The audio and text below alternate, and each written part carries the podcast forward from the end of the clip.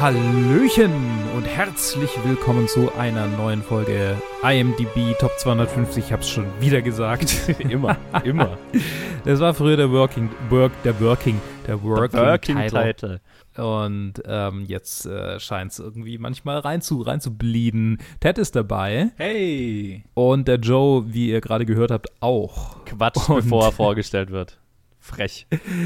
Wir reden, ja, ich meine, das, äh, wie du mir, so ich dir so, ne? Ja, ja, Das, genau. Was wir, wir dir immer geben. Das, äh, ähm, wir reden heute über Casablanca. Erfreulicherweise. Ein, ein, ein Traditionsfilm, ein Film, der tatsächlich ganz witzig schon mal ein kleines Schmankerl zum Anfang. Ähm, ich habe den Film vorgestern Abend angeguckt und gestern war ich mit, äh, ähm, mit, einem, äh, mit einem, einem, einem Klienten, einer Klientin, äh, einem, einem Klienten, einer Klientenperson unbestimmten Geschlechts äh, bei der Schuldnerberatung. Und der gute Mann, äh, der dort arbeitet, hatte tatsächlich Casablanca, das Casablanca-Poster am- an der Wand hängen. Dann dachte ich, ja, der Film ist halt einfach allgegenwärtig. Nice. Ähm, ja, äh, von mit diversen Menschen von Michael Curtis, ähm, äh, geschrieben von Julius und Philip Epstein. Mitgespielt haben Humphrey Bogart, Ingrid Bergman, Berg, Ingrid Bergman, Ingrid Bergman, ähm, Paul Henry, Claude Rains, Conrad White, Sidney Greenstreet, Peter Lorre, S.C. Sekel und viele mehr. Und er handelt von einem Love Triangle ähm, äh, im Setting der nordafrikanischen, ähm, marokkanischen Stadt, um genau zu sein. Fr französisch-marokkanischen Stadt zu dieser Zeit, während des Zweiten Weltkriegs in Casablanca, äh, eine große Flüchtlingstransitstadt für Menschen, die dem deutschen, dem Dritten Reich entkommen sind und äh, versuchen, sich ins äh, anderweitig europäische Ausland abzusetzen. Allerdings ist dieses, äh, dieser Teil von französischem Marokko unter der Kontrolle des Vichy-Regimes, äh, die zwar jetzt nicht direkt mit den Nazis so zusammenarbeiten wie in Frankreich direkt an sich, aber die so irgendwie gewähren lassen so ein bisschen ihre eigene Piratenansicht haben, wie sie hier das Recht durchzusetzen haben. Ähm, und im, äh, in der, im Setting dieser, dieser, ja, so gnadenlosen und, und von, von äh, ähm, hoffnungsvollen, aber teilweise auch komplett hoffnungslosen, äh, gestrandeten, befüllten Stadt. In diesem Setting äh, treffen wir äh, den, den Barbesitzer Rick Blaine, gespielt von Humphrey Bogart, der ähm, auf äh, die Liebe seines Lebens trifft, nämlich Ilsa Lund in Begleitung oder eher die Begleitung von äh, einem ungarischen, ungarisch war es, ne? Einem un ungarischen ähm, Widerstandskämpfer. Tschechoslowakisch. Tschechoslowakik, Yes, yes. Tsche Tschechoslowakis, pardon, äh, Viktor Laszlo, der ähm, gegen das Regime gekämpft hat und jetzt hier versucht, sich abzusetzen ins Ausland. Äh, Rick kommt in Besitz von zwei Pässen, mit denen man ohne weitere Nachfragen äh, ausreisen kann. Ähm, und die beiden äh, bräuchten diese und er ist allerdings äh, unglücklich verliebt, immer noch in, in Ilsa und äh, ähm, trinkt viel und äh, jammert noch viel mehr. Und äh, das ist laut der, ich glaube, der amerikanischen Film Association war es, äh, der größte Liebesfilm aller Zeiten. Scheinbar. Mir gefällt er sehr, so viel kann ich Mhm. schon mal sagen. Aber fangen wir doch mal mit Joe an. Wie hat er dir denn gefallen und hast du ihn schon mal gesehen? Ich hatte ihn davor schon mal gesehen, ein, zwei Mal. Ähm, und mochte ihn auch damals schon, aber tatsächlich hat er mir jetzt aus welchem Grund auch immer noch besser gefallen, als, als er mir ohnehin schon gefallen hat. Ähm, weil ich mochte ihn, ich, ich konnte ihn immer sehr appreciaten für das, was er ist, aber diesmal hat er mich sogar richtig emotional noch gepackt. Ähm, Uh. was, er, was er davor gar nicht hatte. Und ich kann nicht mal genau sagen, warum. Also ich kann nicht mal, ich kann nicht sagen, warum. Keine Ahnung. Es hat, ähm, vielleicht hat es mit den Hitchcock-Episoden zu tun, die wir schon aufgenommen haben, wo Ingrid Bergmann vorkommt und sie ist in, in die Bar reingelaufen und ich war gleich so, oh, Gott. Ähm, äh, ja, und keine Ahnung, also diese, diese, diese tragische Beziehung zwischen ihr und Rick, die hat mich sehr gekriegt dieses Mal. Und vor, vor allem am Anfang des Films, ne, wo die beiden sich das erste Mal sehen und da, was sie ja beide wirklich sehr, sehr gut spielen, dass der, der ja. Schmerz und die Vorgeschichte, die nicht angesprochen wird explizit, aber die unter der Oberfläche ähm, die ganze Zeit vorhanden ist. Das ist schon das war ein mächtiges Schauspiel und das hat mich sehr, sehr mitgenommen. Ähm, noch dazu ist es halt einfach auch eine coole Thriller-Geschichte, wenn man so will. Ne? Also mit dem MacGuffin ist so ein bisschen eine MacGuffin-Jagd nach diesen Papieren, aber halt auch, ja, also ein, politischer Film, also ein sehr offen politischer Film. Äh, vor allem das Ende. Wo, halt, jetzt erschießen wir noch den Nazi und schmeißen das Vichy-Wasser in den Müll. So, ähm, dann haben wir unsere Aussage sehr deutlich gemacht. Ähm, und äh, ja, er ist einfach gespickt von sehr, sehr vielen sehr spaßigen Nebencharakteren, wie der, der, der Polizeihauptmann, der über große Teile sehr witzig ist, aber auch sehr, sehr düstere Züge hat was dann irgendwie ja. relativ spät im Film erst vorkommt, aber huh, können wir da noch einzeln drüber reden. Ich versuche nicht zu viel schon wieder vorwegzunehmen und ähm, wir spoilern. Wir spoilern. Genau, wir, wir spoilern generell, aber ich tendiere immer dazu, am Anfang einen Monolog zu halten. Das versuche ich jetzt mal nicht zu tun. Ähm, okay. Ja, und genau, also der, der und ich meine, äh, Peter Loche in der kleinen Rolle, den, die, er, die er hat und so weiter. Also es sind einfach sehr, sehr viele. Und auch die, die, die Mitarbeiter in dem Café. Mh, hm, gibt's, äh, sind lauter so Nebencharaktere, an die du dich nach dem Film noch erinnern kannst. Und ja, das äh, spricht sehr für den Film. Also, ja, hat mich emotional sehr gepackt. Ich finde ihn spannend. Ich finde ihn sehr schön gemacht. Ähm, Entstehungsgeschichte ist auch irgendwie witzig. Also, ich glaube, wir haben viel über das wir reden können. Äh, und ich gebe mal weiter an Ted, der ihn ja noch nicht gesehen hatte. Den ich noch nicht, ja, absolut, absolut. Das war mein allererstes Mal, dass ich den gesehen habe. Das ist so dieser, das ist womöglich der Film, wenn es um Black and White Cinema geht, den man so als erstes mitkriegt, mhm. wenn man so anfängt, Filme zu gucken und dann hört man immer mal wieder über Casablanca, man sieht das Poster, man. Das ist so der erste Film, der so dann die ganze Zeit so hinter einem schwebt. und so, ach, den, den werde ich sicher irgendwann mal schauen. Ja. Und ja, jetzt hat es halt gedauert, bis wir, bis wir halt bei Top 52 dran waren. Und ich muss sagen, dass er mir sehr, sehr gefallen hat. Also ich kann absolut verstehen, wieso das so ein absoluter Klassiker ist, den halt, wo man Generationen später halt Leute immer noch den schauen können. Mhm. Und vieles, also meiner Meinung nach, vieles lag daran, was halt der Joe schon gesagt hat. Es ist halt nicht, nicht nur, dass das quasi Leading Pair in Anführungsstrichen so stark ist und auch die, die Chemie und auch die Geschichte dahinter. Aber halt vor allem das Ensemble, also der Cast an sich ist das, was mich halt wirklich ähm, gepackt hat am Film. So jeder einzelne Charakter war so anreichernd, wo ich mir, da, wo ich mir dachte so, ah, ich könnte mir auch einen Film über ihn anschauen. So, ja, voll. Also über, über jeden von denen. Und natürlich war das, das Ende war ja das einzige, wo ich, wo ich irgendwie schon kannte. Mhm. Beziehungsweise nur so fetzenmäßig. So quasi äh, Bergmann geht in, in die Finsternis und er steht halt so da und schaut ihr zu, wie sie weggeht.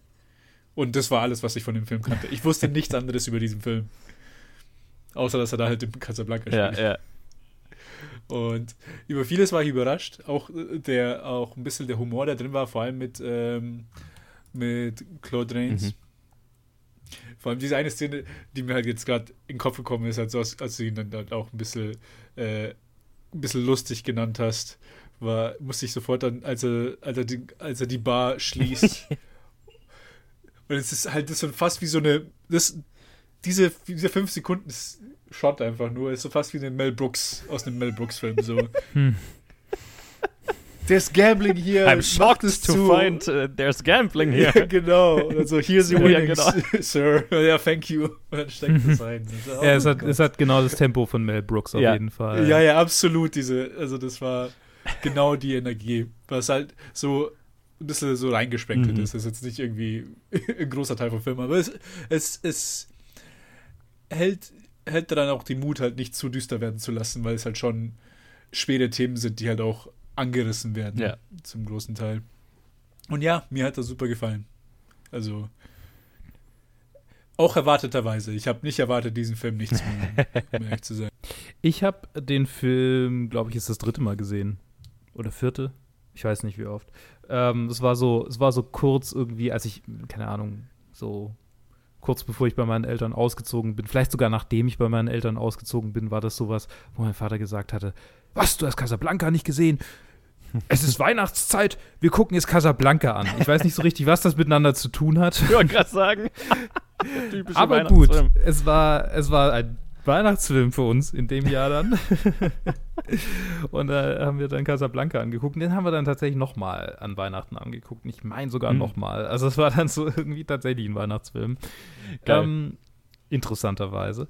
Ähm, ja, und es ist, äh, also hier Humphrey Bogart ist jetzt nicht, wird jetzt nicht häufig irgendwie zitiert in meinem Elternhaus, aber es ist irgendwie so was, was ich, woran ich mich irgendwie so lang schon erinnern kann, irgendwie, dass, dass mein Vater das mal zitiert hat, so die deutsche, die deutsche Variante. Ich weiß gar nicht, ob er es auf Englisch sagt, ob es da überhaupt so, das Ich schau dir in die Augen, kleines, äh, ob er das überhaupt sagt oder, weil das ist die deutsche, der deutsche bekannte Catchphrase. Ja, ich.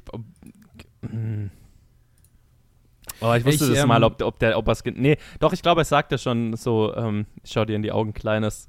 Ähm, der, der Catchphrase, der immer ähm, äh, äh, falsch gequotet wird, ist Play it again, Sam. Oder, oder. Ja, ja. ja. Genau. Aber ich glaube, das sagt er schon so in der deutschen Übersetzung. Aber Spiel's noch einmal, Sam. Ja. Spiel as time goes by. ja, das ist halt also, also tatsächlich, ich habe dann heute ähm, auf der Arbeit habe ich, hab ich, hab ich mir kurz überlegt, ob ich, ob ich die Episode anfangen soll, indem ich äh, äh, as time goes by trällern soll, aber dann habe ich mich dagegen entschieden, weil es ein bisschen aus dem ähm, äh, ähm, und habe mir dann aber die YouTube-Version angehört und die ganzen Kommentare unten sind alle so, sind alles Zitate aus dem Film. Alles.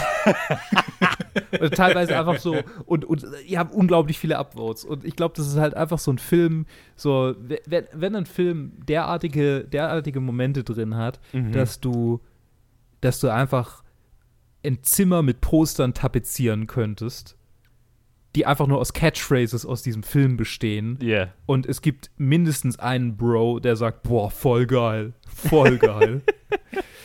dann, ähm, dann hast du, glaube ich, ein Meisterwerk. ähm, ja, also äh, äh, es ist definitiv ein, ein hervorragender Film und äh, einer, der mir auch sehr im Gedächtnis geblieben ist. Und erneut jetzt ihn anzugucken, war auch so ein kleines Geschenk, weil er es angenehm kurz. ich meine, im Gegensatz zur letzten Episode. oh, boy. Ja, das war, das war aber genau die Sache. Ich habe mich gestern hingelegt und dachte mir so, oh, okay, ich muss jetzt lang, ich muss den jetzt anschauen, weil der wird dann nicht vor eins fertig, weil ich, weil ich halt wirklich einen zweieinhalb, drei Stunden Film erwartet habe, weil ich es einfach, ja. keine Ahnung, der so monumental halt ja. hinter ihm steht. Und ich wusste halt nicht wirklich, dass er halt nicht mal zwei Stunden lang ist. Und das ist halt super angenehm. Ja. Nächste Episode dann wieder, Leute. Nächste Episode dann wieder. Ja, nice. mhm. Norbert schon gespickt.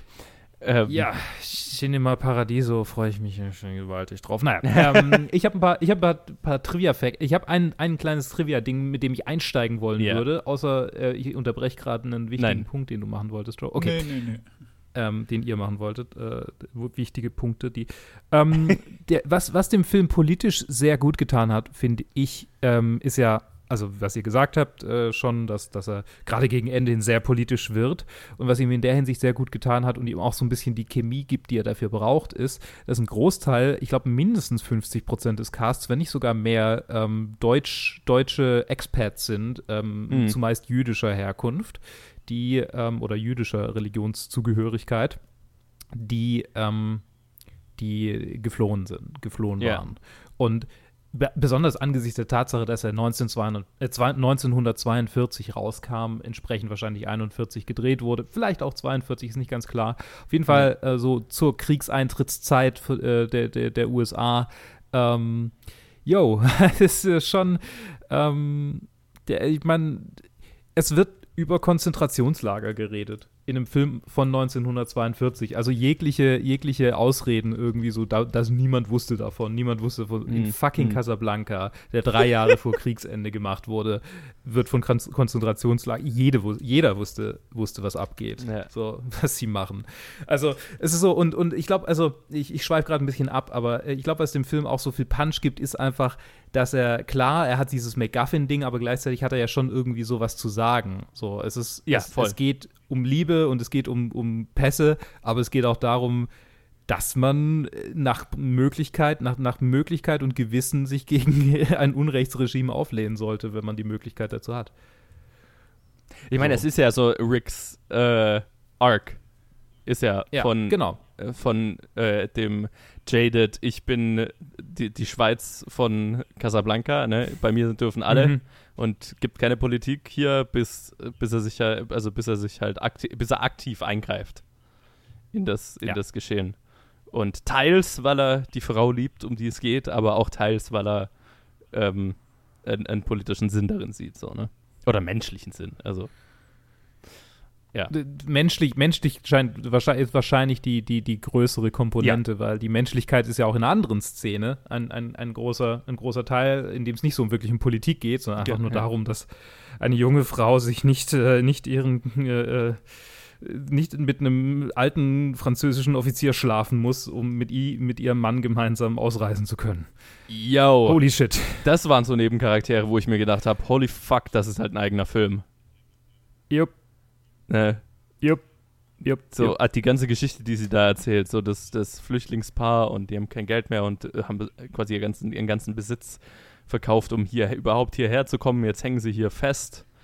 Und fucking Claude Rains, der Comic Relief, hat einfach ein Business in Anführungszeichen am Laufen, wo er äh, Pässe gegen Sex verkauft. Und das ist halt einfach. Größter Liebesfilm aller Zeiten. Ich meine. Ja, und Ja, also, das- ja, die, ich- die ganze Sequenz, also, boah, die hat mich auch mega gekriegt dieses Mal. Mhm. Weil ich nicht mehr wusste, wie es ausgeht. Ich wusste schon noch, dass es, dass es drin vorkommt, aber wo dann äh, Rick quasi ihren Mann im Roulette gewinnen lässt, da, daran hatte ich mich nicht mehr erinnert. Und das hat mich mega gekriegt. Und auch so ihre Beschreibung davor, so, wo sie quasi Rick fragt, ob er einer Frau vergeben könnte, die das gemacht hat. Ähm, und ihren Mann so beschreibt, naja, er ist halt jung und unerfahren und jetzt versucht er das da im Roulette zu gewinnen, aber wir wissen halt, also alle irgendwie schafft das nicht und so weiter und sie muss das jetzt halt irgendwie richten und die einzige Option, die sie sieht, ist das und ähm, das schon, das ist schon mächtig in, in den fünf Minuten oder so, in dem das Ganze erzählt wird. Das hat jetzt gar nichts damit zu tun. Also es ist eine mega heftige Szene. Es hat jetzt gar nichts damit zu tun, habe ich das gerade gelesen. Ja. Es, es gibt das Gerücht, aber es ist, es ist unbegründet, äh, oder nicht ganz unbegründet, aber es gibt das Gerücht, dass Ronald Reagan äh, ursprünglich für Rick hätte besetzt werden sollen. Ähm, Oh Gott. steht in der FAQ hier und es gab, ein, es gab wohl ein Press Release. Es gab ein Press Release von Warner Brothers, ähm, bei dem, in dem, in dem erwähnt wurde, dass Ronald Reagan und Ann Sheridan äh, mit dem Projekt irgendwie äh, äh, in, in, äh, da eingeplant sind, aber scheinbar äh, war es nur ein Filler, um quasi deren Kontrakt, äh, deren, deren, deren äh, Vertrag so am Laufen zu halten, damit die quasi nicht den Vertrag kündigen. Right, okay. bisschen, ja. Ich meine, Naja, das wäre ein, wär ein anderer Film gewesen. Vor allem im historischen Kontext. Ähm, nee, aber eigentlich passt das ganz gut, weil äh, was ich ja bei Casablanca immer das so lustig finde in der Entstehung ist, dass es halt einfach kein Prestigefilm ist, bis er rauskommt, sondern dass es halt einfach ein fucking Melo B-Melodrama ist. Eine Fließbandproduktion. Und Michael Curtiz auch nicht dafür bekannt ist, dass er jetzt Klassiker am Fließband raushaut, sondern der war halt ein Studioregisseur, der halt die Filme gemacht hat, die ihm zugeteilt wurden. Und dieser Film wurde ihm zugeteilt. Der hat in dem Jahr noch zwei andere Filme gemacht. Im, im selben Jahr. Das war wirklich so, ja, okay, und jetzt, jetzt als nächstes Casablanca dran, jo, drehen wir halt fertig und so. Und das ist halt so ein Fall von, da sind so viele Elemente richtig gelaufen und, und, und so viel Positives zusammengekommen, dass da dieser Film rausgekommen ist, dieser Klassiker, den man bis heute kennt. Aber er war halt einfach aus der Studiomaschinerie an Movie-Romanzen produziert.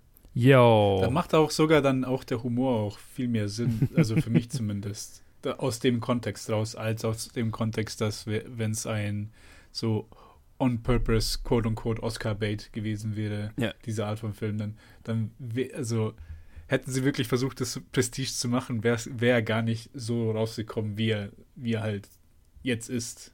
Mhm. Im, so ein, nach meinem Gefühl. Zumindest wahrscheinlich nicht in Und- der Zeit, ja. Ja, ja, ja. Weil, weil die Komik, die, jetzt wo ich schon ein bisschen von Hitchcock gesehen habe und auch so ein bisschen von den anderen, so ein bisschen komödiantischen Filmen, die ich aus der Zeit kenne, die, scheinen schon so halt, ja, ich will nicht sagen 0815, aber so diese Art von, äh, ähm, ah, ich kann es nicht richtig beschreiben. aber es, es, es scheint sehr äh, familiär, wie, wie es gemacht wurde. Also die Cha- Charaktere, wie sie miteinander reden. Mhm. Mhm. Äh, vor, allem, vor allem die Charaktere, die für quote unquote hier ähm, für die Comedy zuständig waren. Ich weiß nicht, ob es überhaupt Sinn macht. Ja, ich meine, ich meine, es fühlt sich manchmal schon so ein bisschen an wie ein Genre-Mix fast schon, ne? Mhm. So, Ja. Mhm. so die, die, die Momente. Und klar, wenn das Studio jetzt tatsächlich irgendwie einen großen Release draus hätte machen wollen, dann wäre es schon die Frage in der damaligen Zeit, ob man, ob man nicht, ob man sich dann nicht auf ein Genre konzentriert hätte. Ja, ja, ja, es ist halt, es ist halt ein Crowdpleaser, so, ne, am Ende. Mhm. Du hast das große Melodrama mit den heißen Stars der Zeit und ähm, drunter hast du halt noch ein bisschen Kriegsaction und einen lustigen Sidekick. Aber ein schon, dramatisches Ende. Tatsächlich, ein Ja. dramatisch, weil so- sehr unüblich für Hollywood, oder? Ja. Also ich meine, das ist ja nicht so, gerade die, also ich weiß nicht, ob die Zeit jetzt so, aber das Ende ist ja schon, also gerade das, äh, die, das Gefühl, das mit dem Ende verbunden wird, Ja. ist ja schon auch so, ein- so ein Ding, so Casablanca, Casablanca ist durchweg ein tragischer Film, kein, kein, ähm, ein Crowdpleaser in dem Sinne, dass halt irgendwie jeder, jeder da Momente finden kann, die ihm gefallen, die einem gefallen, aber nicht in dem Sinne, dass er einen am Ende zufrieden zurücklässt oder, oder halt irgendwie glücklich zurücklässt, so im, im Wissen, dass es ein Happy End gibt, sondern oh, Nee, es ist halt, ist es ist halt ne- ein, ein, ein, tragischer Film, ne? Ein, einer, der die ja. großen, die große Tra Tragik hervorbringen soll. Und ich meine, ähm, wir haben jetzt, also, also wir haben schon aufgenommen, aber rausgekommen äh, ist es natürlich noch nicht. Äh, wir werden in den Directed by Hitchcock-Episoden ja noch drüber reden, um über diese Zeit. Und du hast ja gemeint, dass, der kam ja dann raus kurz nach Kriegseintritt der USA, ähm, wo es ja zuvor äh, Hollywood-Filmen untersagt war, ähm, zum im Zweiten Weltkrieg, also zum Krieg in Europa, irgendeine Aussage zu treffen, eine politische Pro-Contra Deutschland Mhm. sozusagen. Ähm, und die Filme, die, also gerade bei den Hitchcock-Filmen haben wir es ja gemerkt, die danach rausgekommen sind, sind dann sehr schnell sehr viel politischer und, und Ja. äh, äh, äh, haben immer so ein, die Filme aus der Zeit, also die von Hitchcock zumindest, die ich kenne, haben halt so einen Propaganda-Einschlag, so ähm, auch äh, pro Amerika, die dem Krieg, die dem Krieg beitreten, Anti-Nazi und so weiter.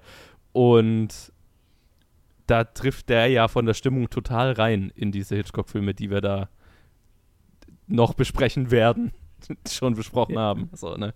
Ich find, ja, ich finde es voll interessant, weil äh, dann halt die Filme, die dann Hitchcock in den USA gemacht hat, die haben dann halt oft auch dadurch, dass sie halt ein bisschen dann direkter so entstanden sind, halt so ein USA, so eine USA-Perspektive halt auf die, auf das Ganze. Und ist halt, der Film ist halt halt überraschenderweise, wir haben halt so unseren Protagonisten, den Amerikaner, aber im Prinzip ist halt der Fokus halt quasi auf alle, oder nicht alle, aber viele, halt Europa, wie es halt beeinflusst wird, halt mit dem Tschechoslowaken, der da Mhm. in der Resistance ist, mit dem, in der Bar sind es dann halt ein, so ein deutscher Kellner und ein, an der Barkeeper ist ein Russe und ähm, die, die Bergmann, die, also nach dem Namen hört sich der Name auch deutsch an. Norwegerin wird, Halt. glaube ich, mal gesagt.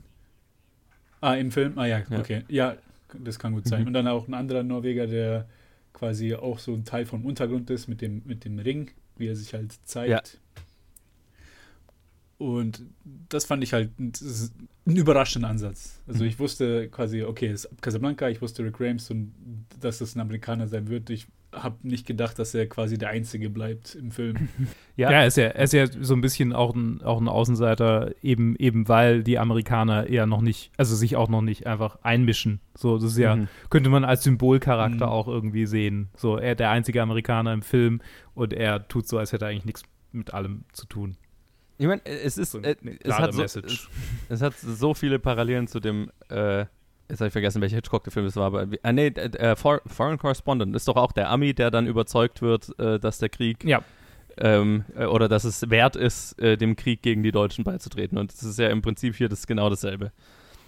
Ne, der, der, der, der, der, mhm. der, äh, der, mit dem sich das Publikum identifizieren soll, hat am Ende die Erkenntnis, dass es dass es seine moralische Pflicht ist, sich gegen die Nazis zu stellen. Und äh, eine nicht gerade subtile, ein subtiler Hint an das amerikanische Publikum. ja. Vor allem, weil halt auch am Anfang wird halt so auch impl nicht impliziert, aber wird halt auch offen gesagt, ja, du warst ja mal in der Resistance. Mhm, also zumindest jetzt nicht, also vor allem dann gegen gegen, gegen Italien und gegen Spanien, wird ja gesagt. Spanien, also halt in Spanien und in, in Äthiopien. Und halt in Äthiopien war es halt, waren es Italiener, ja. war es halt Mussolini und in Spanien war es halt Franco. Ja. Und er ist so, so ein bisschen, also er ist deswegen so jaded, weil halt der Kurs, für den er sich immer eingesetzt hat, immer verloren hat, ne? Ja, genau. Als mein das und zum anderen halt, dass ihm halt das Her quasi das Herz gebrochen ja, wird. Genau. Dann ist, er, dann, dann ist er jaded gegen alles und dann trinkt er, trinkt er nur noch und ja. ihm ist alles scheißegal. Und macht die Bar aller Bars auf. Ein, äh, ich glaube, es wird als Gin-Hole äh, bezeichnet an einer, an einer Stelle. Gin, Gin Joint. Ist, Gin Joint, der, ach, Entschuldigung. From, ja, er, er genau, sagt, stimmt. from all the gin joints in all the towns She had to walk into mine. Irgendwie so, das ist das Zitat. Ja, ja, ja, ja stimmt, stimmt. Michael Curtis hat 178 Credits und eins davon ist eine Episode aus einer TV-Serie. Alles andere sind Filme. Jo. Directed by Michael Curtis irgendwer? Ähm, ich würde sagen, ein, ein, Drittel davon ungefähr sind auf Ungarisch. also. Oh, ist er okay? Er ist, er ist aus Österreich-Ungarn. Also das erste Drittel, oder? Ah ja, ja, ja, ja. Mihaly oh, Kertetesh, kann ich nicht aussprechen, aber Interessant, weil das, war, das fand ich auch, also du hast ja vorhin gesagt, so, ähm, so ein ja, Fließbandfilm. Ja. Und da wollte ich auch sagen, dass, dass es mich überrascht hat, dass ich äh, wo dann steht Directed by, dass ich halt den Namen überhaupt nicht kannte. Ja. Ich so, weil ich halt erwartet hatte, irgendein, keine Ahnung, halt irgendeinen Namen, den man halt kennt aus der Zeit.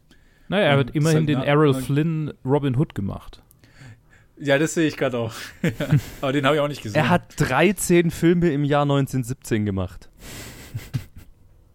Was geht ab? Ist schon. Ähm, scheinbar, also was mich, sorry, dass ich dich unterbrecht hätte, aber was, was mich äh, besonders wundert eigentlich äh, äh, bei der Fließband, dass er Fließbandregisseur war, ähm, scheinbar gab es äh, große Probleme bei der Produktion aufgrund seines Akzents. Also es gab wohl irgendwie eine Situation, in der er äh, gesagt hat, äh, dass er einen Pudel will und ein Stagehand ist dann, oder ein, ein, ein, wer auch immer, ist dann losgerannt und hat nach einem Hund gesucht. und äh, als er dann irgendwie mit leeren Händen zurückkam, äh, meinte er, no, a poodle, a poodle of water. äh, We need a poodle of water right there. Und es ist halt so, okay. Das ist, das, ist, das ist der Typ, den ihr drei Filme im Jahr machen lasst. Also mit andere, also mit ganz mit einer amerikanischen Crew. Schon geil der muss bestimmt richtig coole Filme gemacht haben, dass er so, oder, oder ein, ein, ein grandioser äh, Arbeiter gewesen sein, ja. um da als, als Studioregisseur äh, Regisseur ich mein, eingestellt äh, zu werden. Das, das, jede Filmindustrie zu jeder Zeit hat ihre normalen Arbeiter, arbeitenden Regisseure, die ja. heutzutage dann hauptsächlich Fernsehserien machen oder TV-Filme und die braucht man und ein, ein, ein guter Journeyman Director ist, ist ein guter Beruf. Und das war er halt, mhm. ne? Nur, dass er halt dann einmal halt einfach einen der größten Filme aller Zeiten rausgehauen hat. das, das ist ja. so skurril. Und ich meine, man kennt, ne, man kennt den Errol Flynn. Robin Hood kennt man, Captain Blood oh, ja, hat man klar. schon mal gehört. Aber halt, ja, von 178 Credits sind es halt irgendwie so fünf, sechs oder so, die halt rausstechen. Krass. Er, allein durch seine IMDb-Seite zu scrollen ist. Jesus. Dann äh, rede ich mal über kontemporäre Dinge, die mit Casablanca passiert sind. Unter anderem wollte Madonna Mitte der 2000er, Mitte, Mitte der 2000er, ähm, Casablanca neu auflegen mit ihr Mhm. als Ilsa. Und Mhm. wer sollte Humphrey Bogart spielen? Ashton Kutcher. Uh, Mid, mid 2000s Ashton Kutcher. uh, okay. Quasi Der Dude, two, where's and, my car? two and a half men, where the fuck is my car? Äh, äh, äh, Donnie, was Donnie Darko, ich weiß gar nicht mehr. Nee, es war äh, Butterfly Nee. Effect. das ist Jack Gyllenhaal. ja, ja, ja, ja, ich meine, ich mein Butterfly Effect, äh, äh, Ja. ähm, äh, Ashton Kutcher. Wa waren die ein Paar zufällig zu der Zeit? Ja, ich glaube schon, keine Ich Ahnung. schon, Auf jeden ja, Fall, auf jeden Fall hat sie, also und Madonna Mitte 2000er hat sie immer noch jede Menge Star Power und die hat es bei jedem, Ja. äh, bei, bei allen großen Studios in Hollywood gepitcht und alle haben gesagt, nee, nee, machen wir nicht. Ne, fuck off. Den fassen wir, den fassen wir, also äh, Warner Brothers hat ihr wohl gesagt, this movie is untouchable, fuck off. Mehr oder weniger. Jo. Jo. Ja. Ich meine, ich, ich finde es interessant, dass, dass Hollywood ausgerechnet diesen Film als untouchable, also, ne, weil irgendwie ist ja nichts heilig so wirklich, was Mhm. Remakes angeht. Aber ausgerechnet der Film, den du, den du wirklich neu erzählen könntest. Interessant. Ja, Also nicht, dass ich es jetzt sehen wollen würde, aber es ist, es ist ein bisschen skurril, finde ich, dass ausgerechnet der diesen Status erlangt hat. Das, das fasziniert mich so, ne? Der hat diesen all-time great, untouchable, ähm, einer der besten überhaupt und halt einfach aus, aus, dem, aus dem Background ist es einfach skurril. Total. Mhm. Es ist, es ist, oh, Entschuldigung. Ähm, es ist ja irgendwie so eine Geschichte, die, die immer, immer ein, eingesetzt werden kann. Ähm, und, und ich finde es ich find's eigentlich überraschend, oder nicht überraschend, es sollte mich überhaupt nicht überraschend, aber äh, es, es ist einfach spannend zu sehen, wie diese ganze Situation, in der die Menschen sind und diese generelle Verzweiflung einfach heutzutage eins zu eins, ähm, keine Ahnung, 1000 Kilometer weiter nordöstlich äh, im Setting sein könnte. Und es wird halt genauso passen. So. Ja, Es gibt, voll. es gibt halt keinen suaven äh, Ami, der da irgendwie eine Bar äh, betreibt. Und äh, in der Realität sähe das Ganze auch wesentlich elender und furchtbarer und schmuddeliger und äh, einfach erbarmungswürdiger aus. Ja. Ist ja hier tatsächlich so, das sind alles Flüchtlinge, aber irgendwie alle haben viel zu an, anzuziehen und, und können sich, können sich Cognac ohne Ende leisten und ach, so, so wenn das die Flüchtlinge von damals sind, dann bin ich ja ganz schön neidisch. Ey. Also Naja, ich meine, das, ist- das ist dann in der, in der Hinsicht, ja. Ich kann es mir irgendwie so, so äh, hin erklären, als, naja, das sind halt die, die es bis nach Casablanca geschafft haben und die eine sagt ja, das kostet halt Unmengen an Geld, da überhaupt hinzukommen. Ja. So, ne? Ja, das stimmt. Die, das, Ja, deswegen, ich habe auch am Anfang gesagt, dass halt eher die Themen angerissen werden, anstatt halt wirklich Ja. so. Also ihr habt ja gemeint, dass es wird über Konzentrationslager geredet, aber es ist eher auch so diese Erwähnung, dass halt Laszlo da war Mhm. und halt weggekommen ist. Aber mehr, also grafischer wird man ja nicht. Aus, ja, aus, gut, aus guten, also über, über seine Zeit dort. Also es ist ja nicht Ja, so, das als ob er stimmt im schon. Detail da eingeht. Und ich meine, es ist ja auch noch zwei Jahre vor, vor D-Day, zwei Jahre bevor sie wirklich da, oder drei Jahre bevor sie wirklich, Na, es Deutschland einmarschieren bevor es Footage sehen. gab. Ne? genau, genau. Das ja. heißt, das war ja auch eher, ich weiß nicht, aber ich kann es auf jeden Fall verstehen, dass in dem Film, dass sie halt da mal Ja. nicht so, so da reingehen wollten, vor allem, weil halt, wie du halt gesagt hast, diese, schon ein gewisser Flair da war von halt, okay, Leute, die es halt erstmal den geschafft haben, halt, Ja. ist halt schon mal ein Investment. Mhm. Sie werden nicht, sie werden nicht grafischer, aber, aber es wird nochmal erwähnt gegen Ende, ähm, wo, wo Rick äh, zu Ilsa sagt, ähm, wenn du, wenn du jetzt nicht gehst, was glaubst du, was die mit dir machen werden? Mhm. So, Ja, also, aber das wird aber auch irgendwie auf eine lustige Weise auch gespielt, weil dann dreht er sich zu ähm, ja, ja, ja. zum Ding um und er so, ja, I'm afraid Major Strasser would insist. ja, ja. so, okay, ja. okay. Also Das stimmt. ich glaube, zu der Zeit war das noch eher ein gruseliges Wort, als dass man halt so die vollen Ausmaße wirklich kannte. Klar, ich glaube so die. Vor allem dann, vor allem in Amerika. Ja. Mal ganz komplett out of left field, weil ich jetzt gerade über wieder an, an Claude, Claude Rains denke. Da musste ich an Notorious denken, weil wir, hatten- wir hatten über, wir hatten auch bei Hitchcock, hatten wir eine, hatten wir eine Folge mit, mit ihm und, und Bergmann. Yes! Und dann habe ich in der ersten Szene, wo man ihn sieht, wie, wie, er- neben dem Nazi herläuft und einfach so über den Kopf kleiner ist, musste ich dann denken, wie du erwähnt hast, dass er auf einer Box stehen musste bei Notorious, um mit Bergmann halt auf einer Ebene zu sein. Ah, und hier hat es zu seinem Charakter gepasst und deswegen haben sie es nicht gemacht. Ja, ja, ja. Stimmt. Habe ich gar nicht dran gedacht. Ja, also. äh, d- d- k- Nee, ja. Das ist mir sofort in den Kopf geschossen, ich sage. Also so klein ist er wirklich. Ja, ja. ja. Und äh, zweimal ein Nazi-Sympathisant. Typecast much.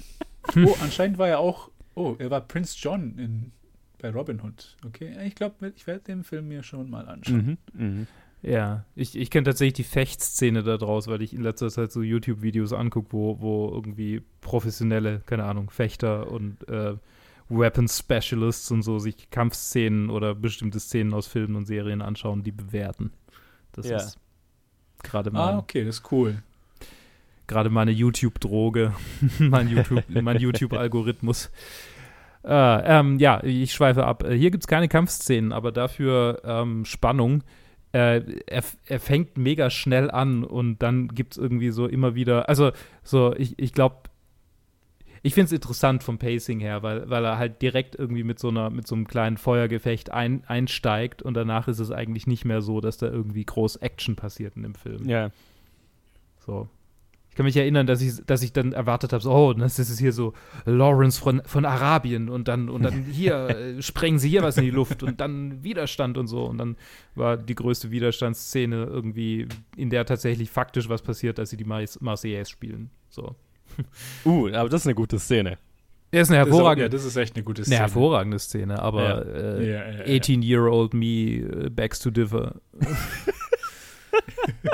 Wo waren die Waffen? Wo waren die Waffen? Ich habe keine, keine, ja, ja, nee. Ah ja, stimmt, du hast ihn ja dann zu der Zeit angeschaut. Ja, Zum ersten. Ja, ja. ja, als American Psycho mein Lieblingsfilm war. Hm. Uh. Oh, edgy. Ja, Sehr edgy. so einzigartig. Ähm, Fight Club fandst du bestimmt Tatsächlich. auch sehr geil. tatsächlich Humphrey Bogarts damalige Frau, die dritte, ähm, Maya Methow, Mhm. äh, war mega eifersüchtig und er konnte wohl gar nicht wirklich mit Ingrid Bergmann irgendwie sprechen, weil seine Frau quasi an jedem Drehtag, bevor er, äh, äh, äh, also an jedem Drehtag, bevor er überhaupt ankam, schon in seinem, in seinem Dressing Room war, ihn abgepasst hat und ihn quasi die ganze Zeit kontrolliert hat. Und ähm, ja, also es war wohl ziemlich, ziemlich übel. Ich meine, Fun. Fun, sehr paranoid. Wenn bei irgendeiner Frau, dann bei Ingrid Bergmann. Und, und die, die haben wohl einmal irgendwie zu Mittag gegessen und Geraldine Fitzgerald, die ja auch mitgespielt hat, Ja. ähm, saß dabei und berichtet dann, oder war, hat die überhaupt mitgespielt? Vielleicht hat die gar nicht mitgespielt. Nee, ich glaube, die hat gar nicht mitgespielt. Okay. Ähm, aber die saß irgendwie dabei, eine, eine andere Schauspielerin scheinbar, ähm, und berichtet in ihrer Autobiografie äh, davon, dass die beiden konstant darüber geredet hätten, wie sie aus diesem Film wieder rauskommen. Ah, Äh, weil, weil, es, weil es einfach so eine unangenehme Situation für beide war. no. Okay. Und dass sie, und auch irgendwie, da haben sie sich über die Dialoge lustig gemacht und dass sie es eigentlich voll, voll lächerlich finden und ich sag ja, niemand, niemand hat in dem Film irgendwas gesehen, bis er rauskam. ja. Ja. Oh, das ist so geil. Das ist so eine richtige Star Wars-Parallele. Wo halt alle halt gedacht haben, okay, was ist der Shit, den wir gerade machen. Das, Und dann wird halt ja. zum einen der größten Filme überhaupt. Ähm, apropos Dialoge, es basiert ja auf einem Theaterstück, übrigens. Ach was? Oh, Ja, okay. Everybody Comes to Rick's heißt das Theaterstück Mhm. ursprünglich. Und ähm, ich weiß gar nicht, wer es war, aber ein einer von Warner, irgendjemand. Ich hatte irgendwo den Trivia-Fact da. Ähm, irgendjemand hier äh, ähm, war wohl im Theater und hat diesen, diesen Film gesehen und hat es auch irgendwie. Ah, hm, Murray also irgendwie der, der, der, das Lied As Time Goes By, ja genau, Murray mhm. Burnett, der, der, der das Theaterstück geschrieben hat. So, Murray Burnett, der das Theaterstück geschrieben hat, fand, fand den, äh, den Song As Time Goes By halt irgendwie so cool und hat ihn dann auch ins Theaterstück reingeschrieben. Ähm, und es gab halt auch irgendwie eine Situation, in der er erlebt hat, wie ähm, äh, in einem Café in Frankreich äh, ein Haufen Nazis, äh, Franzosen und äh, Flüchtlinge von einem schwarzen Pianisten äh, bespielt wurden und der As Time Goes By gespielt hat und alle fanden es irgendwie toll und, und dann dachte er, okay, irgendwas muss an diesem Song sein, deshalb schreibe ich ihn in mein, in mein Theaterstück rein. Yo, that's funny. Ja, quasi nice. von, vom Leben inspiriert. Ich sag ja, dieser Film ist ein, ein, ein, ein ein zusammengewürfeltes Etwas aus lauter guten Einflüssen und Inspirationen und so weiter. Und zufällig kam es alles zur richtigen Zeit am richtigen Ort zusammen und das ist dabei rausgekommen. Weil, ja. Anders kann ich mir das nicht erklären. Perfect Mix. ist so lustig. Ich, ich, weil ich halt diese ganze, also ich habe ihn ja, weil ich ihn davor nicht gesehen ja. hatte und auch nicht wirklich so viel kenne von der Zeit.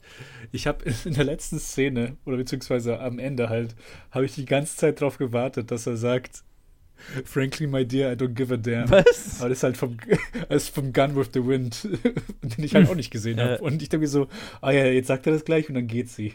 Und dann, und dann kommt es halt nicht. Und ich so, haben Sie das rausgeschnitten? Was, hä? Bin ich blöd? Und dann habe ich es heute erst gegoogelt. Ich so, oh shit, das ist ein ganz anderer Film von drei Jahren früher. Das ist sehr lustig. Weil es halt auch so eine Szene ist, wo sie halt da miteinander stehen und er halt ja. dann quasi sie rejected. Und ja, ja. so, ah, okay, das, ich denke, das war von diesem Film. nee. Nee, war nicht. Sehr witzig. Eine Szene, die ich noch ganz gerne ansprechen würde, ist dieser Flashback, der relativ lang ist und an die ich mich überhaupt nicht mehr erinnert habe vom letzten Mal ich, schauen. Ich auch nicht. Ich auch. Ich werde ihn auch wieder vergessen, garantiert. Ich habe ich hab das Gefühl, jetzt erinnere ich mich dran, weil ich so eine Reaktion drauf hatte, wo es plötzlich in diesem Flashback ging, wo ich mir gedacht habe, bitte was? Wo kommt das her? Ist das ein Director's Cut, den ich noch nicht geschaut habe oder was?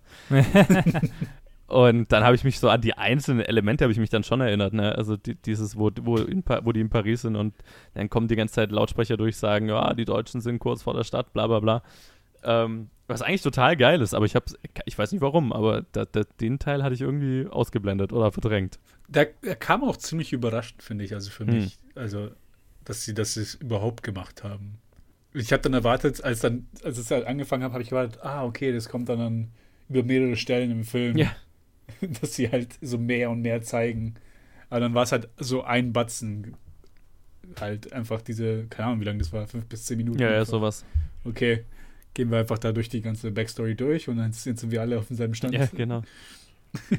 Aber gut, also ich fand, ich fand den echt gut gemacht. Mhm. Und sehr effektiv und äh, hoch emotional und vor allem, wenn du dann erfährst du erst später, dass sie ja eigentlich verheiratet war zu der Zeit und so weiter. Aber gedacht, er ist tot und das, als Setup funktioniert das wunderbar. Und auch so für um ein Gefühl für die Zeit zu kriegen und so weiter. Also ich, ich habe mich, ich habe ihn sehr wertgeschätzt, als er dann passiert ist, aber äh, ja, wo es in den Flashback ging, war ich, habe ich halt mir erst mal gedacht, Moment. Mm -mm. Und die Aussagen, also diese Durchsagen waren auch sehr eindrucksvoll, wo yeah. sie halt einfach dann zuerst halt auf Französisch kommen und dann halt, wenn es kurz vor, kurz vor Schluss ist, halt dann halt so eine Deutsche, die halt mhm natürlich um einiges heftiger klingt. Selbst wenn man, wenn ich mir vorstelle, als Amerikaner das zu sehen mit den zwei Sprachen yeah. und dann halt zuerst die französische Version zu hören und dann halt so. Und dann brüllt so, ja ein so Deutscher ins Ohr und dann ist vorbei. Ja, genau. Ja. genau. Ja, überhaupt oh, das übrigens ein Film. Ja. Ja, ja ich wollte gerade auch sagen, äh, ich weiß nicht, ob wir dasselbe sagen wollen, aber äh, weil du gesagt hast, so, dass so viele äh, deutsche Flüchtlinge an dem Film beteiligt waren, eine, eine Szene, die ich sehr lustig finde, ist mit, den, mit diesem älteren Ehepaar in, in im Café oder so, wo ja, die dann how sagen, much watch, das genau, how much ja. watch. Äh, wir reden jetzt nur noch Englisch, damit wir in ja. Amerika gut zurechtkommen. How much watch? Ich, ich glaube, oh, so much. Ich glaube, das ist ein watch. Joke. Das ist, das, das, ist ein, das ist ein Joke, den jeder, jeder witzig findet, der diesen Film anguckt. Meine Eltern Ja. brüllen vor Lachen bei dieser Szene. Ich glaube, du hast noch mal den extra Bonus, wenn du, wenn du Deutsch bist und Leute gehört hast, die solche Ja. äh, ja, Fehler halt machen. Ja. Für mich war das nochmal extra lustig, weil ich, ähm, weil es eine, also quasi, es gab eine sehr große Sitcom über die letzten 15 Jahre in, in, in, in Bosnien. Mhm. Und da gab es halt, das hat so, da geht es halt um Opa, äh, also Sohn, Vater, Opa, die halt alle zusammenleben. Und halt, alle- der Sohn ist halt ein, äh, ist halt ein Student, ganz äh, ehrenhaft. Der Vater ist halt so ein, so ein Trinker, so ein Rocker und der Opa ist halt, hat halt, ist halt vollkommen Mhm. verrückt. Und dann gibt es halt, auch gibt's halt auch eine Folge, die halt, die auch mal zurückkommt, wo er halt auch Englisch lernt und genau, genau so einen Joke macht über Watch. Und es halt dann halt mit der, also mit der bosnischen Sprache halt dann so macht. Und dann, als ich dann das gesehen hatte, ich so, ah, Universal einfach so Ja. Sprache Super. falsch benutzen. Dass das einfach witzig ist. Ja. Und das ist halt immer so, also das ist ja auch die, die Comedy in dem Film, ne? Das ist ja so ein Moment, der ist sehr lustig, aber es ist halt auch irgendwie so, ah, sie wollen nur in, in, in- Amerika, also sie hoffen so nach Amerika zu kommen und dann da irgendwie klarzukommen. Aber so richtig klarkommen tun sie halt nicht. das, ist, Mhm. das ist das Level, auf dem sie gerade sind. Ah, es ist so, hm. ja. Sehr, sehr eindrücklich halt einfach. Ich habe auch Ich kein war auch schlechtes. sehr überrascht. Ja, Na, sorry. Ich war sehr überrascht, dass ich Peter Lorre in dem Film zu sehen. Ich habe ihn überhaupt nicht erwartet. Ich finde es so irritierend, dass er so kurz drin ist. Weil sie sind immer so, oh, das ist Peter Lorre und dann ist er weg. Und dann passt auch irgendwie, dass er dann so anfängt zu flehen. Mhm. Am Ende so, ah, save me, you gotta save me. Ja. Oh Gott, ja. So. Da, muss, da musste ich an. Das war so, okay, die Szene hat er gekriegt, weil, er, weil, weil vorher M gemacht wurde. Na. ja, ja, ja. Ja. Sehr. Naja, vielleicht, vielleicht auch nicht. Ich meine, keine Ahnung, wie, wie sehr die da mit dem Casting sich dann tatsächlich groß Mühe gegeben haben bei so. Also, wenn die so viele, so viele Produktionen im Jahr irgendwie rausgeballert haben. Hm. Ich meine, wie viel, wie viel Mühe gibt man sich dann? Ist, Ja, das war ja meistens eher so, da hat ja nicht unbedingt der Regisseur irgendwas damit zu tun gehabt, sondern der, du hattest halt deine Vertragsschauspieler und dann hast du die Rollen mit deinen Vertragsschauspielern besetzt, Ja. die halt gerade verfügbar waren und dann und die halt auch gepasst haben, ne? Also Peter Loche passt ja wunderbar in die Rolle.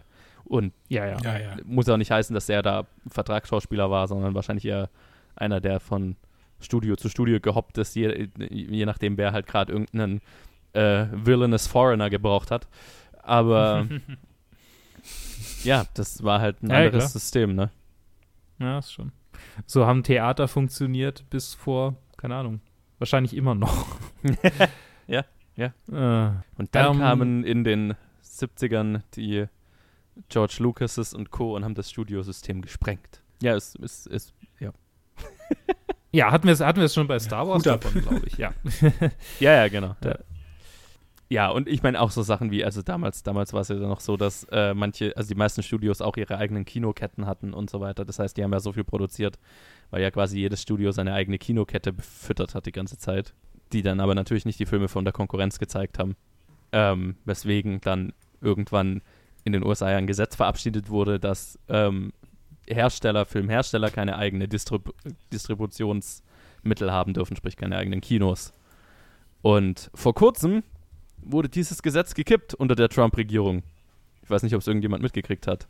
Aber deswegen Ah, besitzt Netflix jetzt Kinos. ach Mensch. Ja.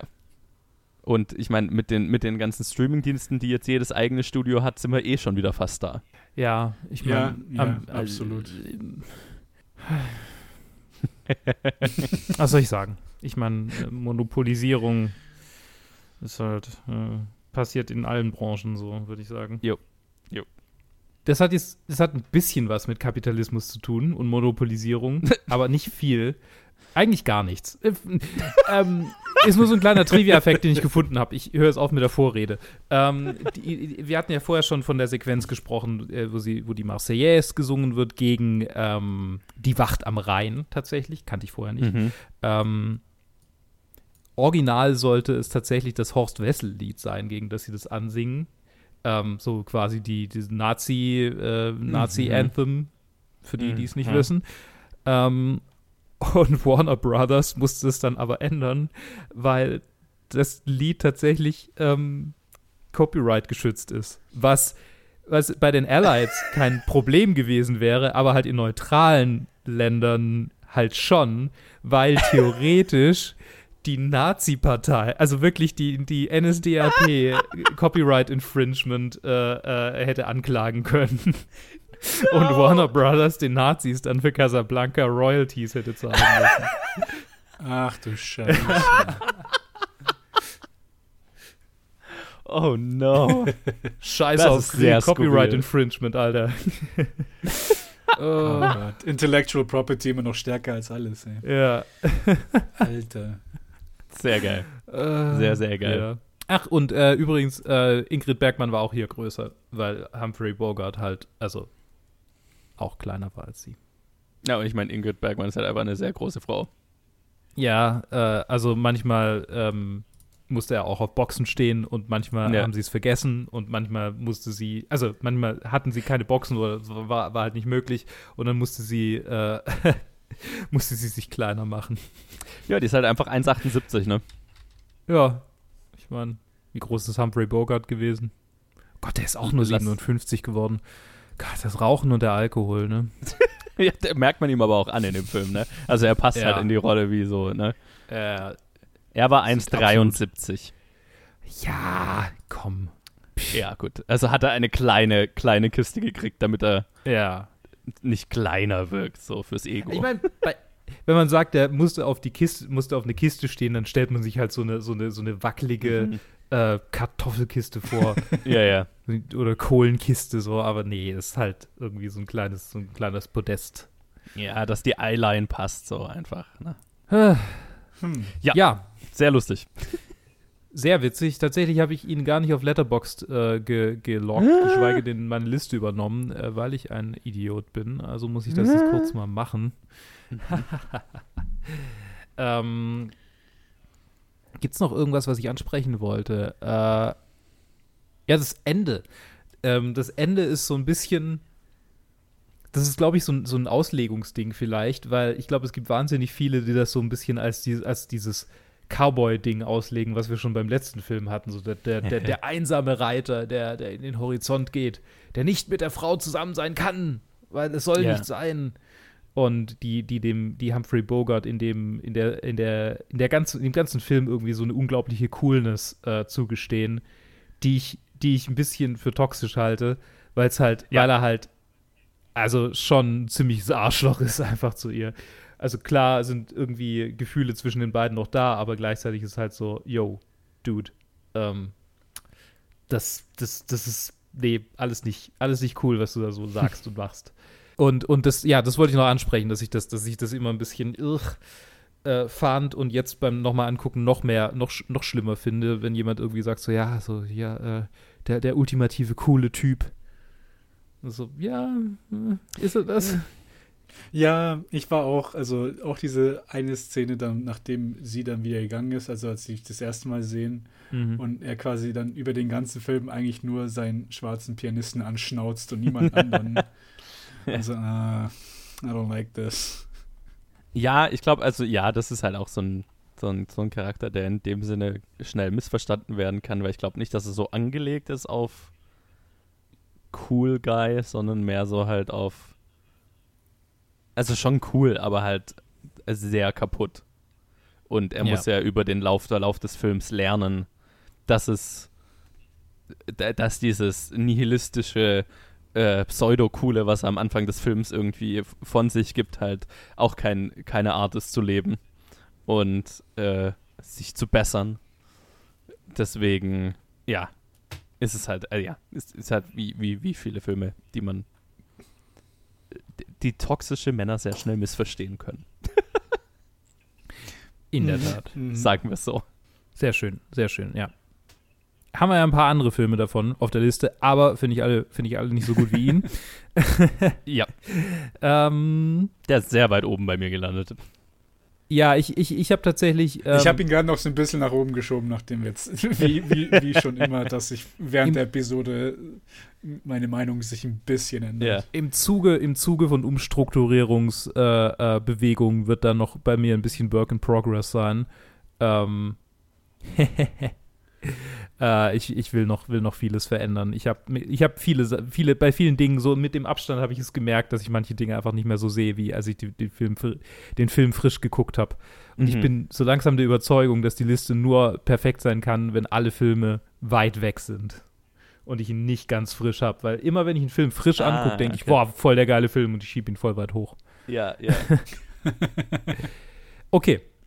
Casablanca ist bei mir tatsächlich auf Platz 11 gelandet. Unter Grave of the Fireflies und über Seven Samurai. Das Mhm, äh, okay. Japan Double Feature auseinandergerissen. ähm, und tatsächlich, glaube ich, der höchst bewertete Liebesfilm in meiner Liste. Weil so viele Liebesfilme haben wir bisher auch ich nicht. ich wollte gerade sagen, also Gar keinen, so richtig. It's a Wonderful Life. It's a vielleicht Wonderful noch. Life vielleicht, ja. Life is beautiful. I guess Forrest Gump hat an... Spirit, Spirited Away kann man irgendwie schon eine. Naja, kein klassischer Liebesfilm. Ja, nee, kein nicht- klassischer nicht- Liebesfilm, nicht wirklich, nein, nee. Ja, aber bei dieser Bro-Liste muss man auch keinen. Ja, ja, Das eben, stimmt, eben. ja. Das sagt ja alles. Ist Ich gut. glaube, das ist der einzige bisher wirklich. Ist Goodfellas ein wenn ich jetzt wirklich Lieblingsfilm? Die Liste, wenn ich, wenn ich, Naja. wenn ich die Liste wirklich jetzt so durchgehe, ich glaube, das ist der einzige. der Einzige, der, erste. der, wo das das Hauptthema ist. Ja, definitiv. Ja. Ja, Ja, wir haben ja schon Ja, oft Bro. über, über, über, darüber geredet, was der größte Wahlanteil an der Liste ist. Ja, ja. Nämlich junge Männer und entsprechend schaut sie aus. Äh, bei mir ist er auf Platz 7. Wow. Jo, Okay. unter Schindlers Krass. Liste, da hat er es dann doch nicht drüber geschafft. Hm. Und über Grave of the Fireflies tatsächlich. Ähm, ja, ich habe den, ich hab den Okay, die ganze Zeit krass. weiter hochgeschoben, weiter hochgeschoben. Ähm, aber bei mir, ich meine, die Liste besteht ja zu 90% aus, oh, ich habe den Film gerade frisch angeguckt. Gott, war der geil. Auf, hoch in die Liste damit. ja, ja, ja. Und, und dann irgendwann ein paar Monate später denke ich hier, hm. Aber ich glaube, der bleibt trotzdem relativ weit oben.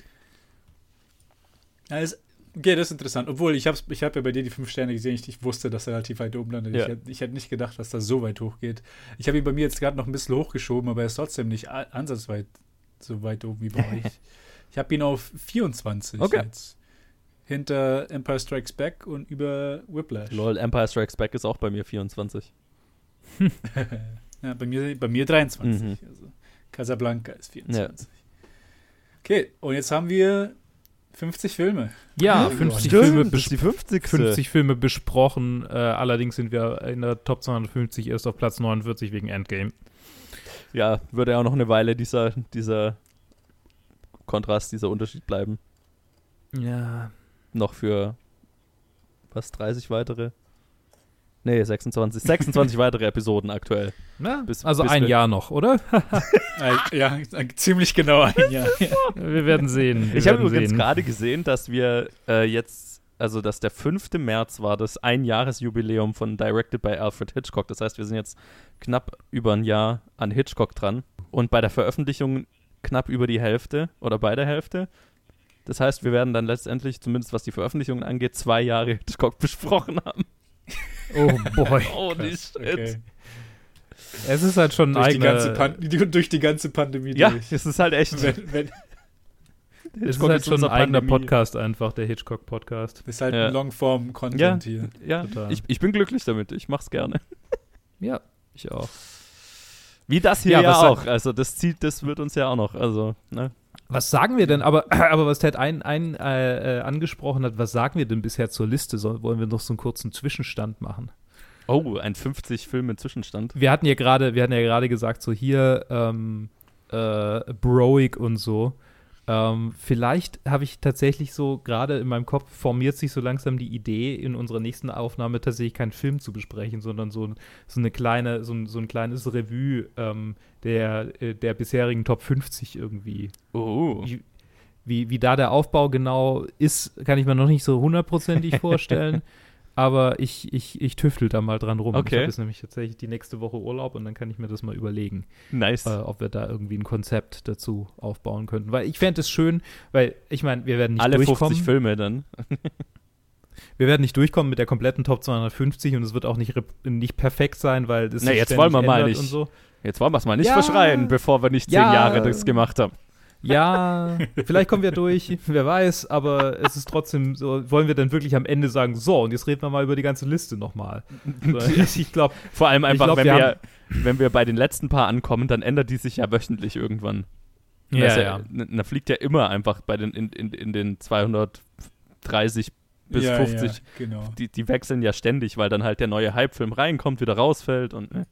Das ist tatsächlich, das kommt schon, Entschuldigung, das kommt schon. Also Justice League war ja auch schon, ist ja auch immer noch gerade irgendwo. Ja. Ist er? Ja, 8,2, der ist, das heißt, der ist irgendwo 100, hm, 100 irgendwas. Ja, wahrscheinlich. Ich, ich suche ihn mal kurz. Irgendwo da müsste er sein. Ähm, hm, ich finde ihn gerade nicht. Ähm, aber ja, also, also ich, ich hätte Bock mal so eine, so eine kleine Revue einzulegen. Einfach mal so zum Schauen. 168 scheinbar. Laut Algorithmus gerade. ja, ich sehe es. 168 ist er gerade. Naja, Ja. der ist ja nicht Über- mehr da, bis wir da hinkommen, ne? Über Gone with the Wind. Ja. Auf jeden Fall realistischer für mich, den bis dahin zu sehen, als jetzt für die Review. Hey, über einem anderen Vier-Stunden-Film. Oh, Oh, ja. Ja. Oh, wow. Ja, man kann den Ja. Bros auf IMDb lassen, was man will. Sie mögen lange Filme. Das muss ich ja Ja, fast schon wieder respektieren. Ich weiß nicht, ob es nur Bros sind. Das ist Nein, tatsächlich, nein, also das ist tatsächlich was, was ich gern besprechen würde, so auch so Ja. Parallelen zu anderen bekannten Listen und wie, wie, wie sehr da. Ich glaube, ja, ja, ja. Also ich will jetzt nicht zu, zu viel vorgreifen, aber ich habe schon so Yes. eine Vorstellung. Ähm, ich würde gern drüber reden, aber das, äh, wir haben jetzt schon die Stunde lang geknackt. Ähm, wir, also nicht, dass wir dran gebunden sind, aber in meinem Kopf ist es irgendwie so, dann, dann sagen Ja, wir auch ja. nichts Produktives mehr nach einer Stunde. Ähm, Was besprechen wir denn nächste Woche? wir besprechen nächste Woche Cinema Paradiso, den ich seit der achten Klasse nicht mehr gesehen habe. Freue ich mich sehr drüber. Ähm, Mhm. Natürlich habe ich ihn damals auf Deutsch angeguckt, weil ich, Uh, wir haben ihn mhm. an der Schule angeschaut. In, ich glaube, drei separaten Musikstunden natürlich. Ähm, wie willst du sonst einen zweieinhalb Stunden Film durchkriegen? Ja, muss Ja, ja fast apropos, ja. vier daraus machen. Krass. Ja, also den, den, äh, ich kann mich an manche Momente erinnern, aber nicht an so wahnsinnig viel. Ich weiß noch, die, die, die Melodie, die Grund, das Grundmelodiethema war sehr wichtig, Mhm. war super wichtig. Ähm, ich weiß noch, dass das Kind Toto hieß und ich da immer an, an Africa denken musste, aber mehr weiß ich nicht mehr von dem Film. Ähm, Okay. Deshalb, äh, ich freue mich auf die nächste Episode, ich freue mich auf den Film und äh, ich danke euch fürs Dabeisein. Danke. Danke. Äh, Gerne, gerne, gerne. danke. So. Was auch ich, okay, ja, mhm.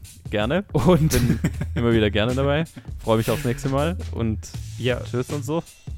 Ich auch, ich auch. Und ich freue mich, dass ihr zugehört habt und ich freue mich äh, auf das nächste Mal, wenn ihr wieder zuhören werdet, wenn wir über Cinema Paradiso reden. Übrigens wollte ich nur sagen, wenn man auf Cinema Paradiso klickt, ähm, äh, bei IMDb, der, der Still von dem Trailer, also quasi der Trailer, der da rechts angezeigt wird, da ist, ein, da ist ein Poster von Casablanca im Hintergrund. That's Das- fucking funny. Wenn das, wenn das mal nicht ein Zeichen ist, dass die beiden direkt Synergy. hintereinander bleiben müssen. Die müssen in dieser Reihenfolge bleiben. Yes. Bis zum nächsten Mal. Ciao. äh, bleibt doch Ciao. genauso dem Leben zugewandt wie Humphrey Bogart. Bis dann.